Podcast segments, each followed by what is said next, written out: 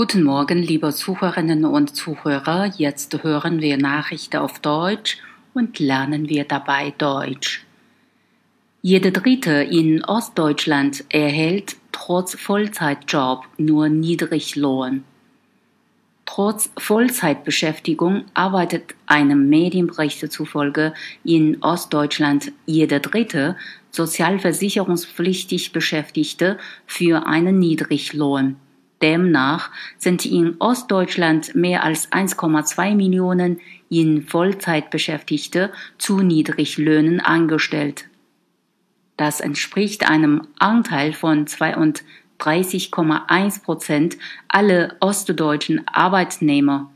Deutschlandweit sind 19,3 Prozent aller in Vollzeit Beschäftigten unter der sogenannten Niedriglohnschwelle von 2203 Euro brutto eingestellt.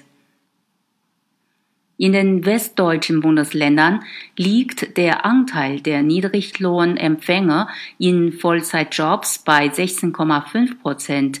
Der Anteil von Niedriglohnempfängern unterscheidet sich von Bundesland zu Bundesland stark. In Nordrhein-Westfalen sind 17,1 Prozent aller Vollzeitarbeitnehmer zu Niedriglöhnen Beschäftigte.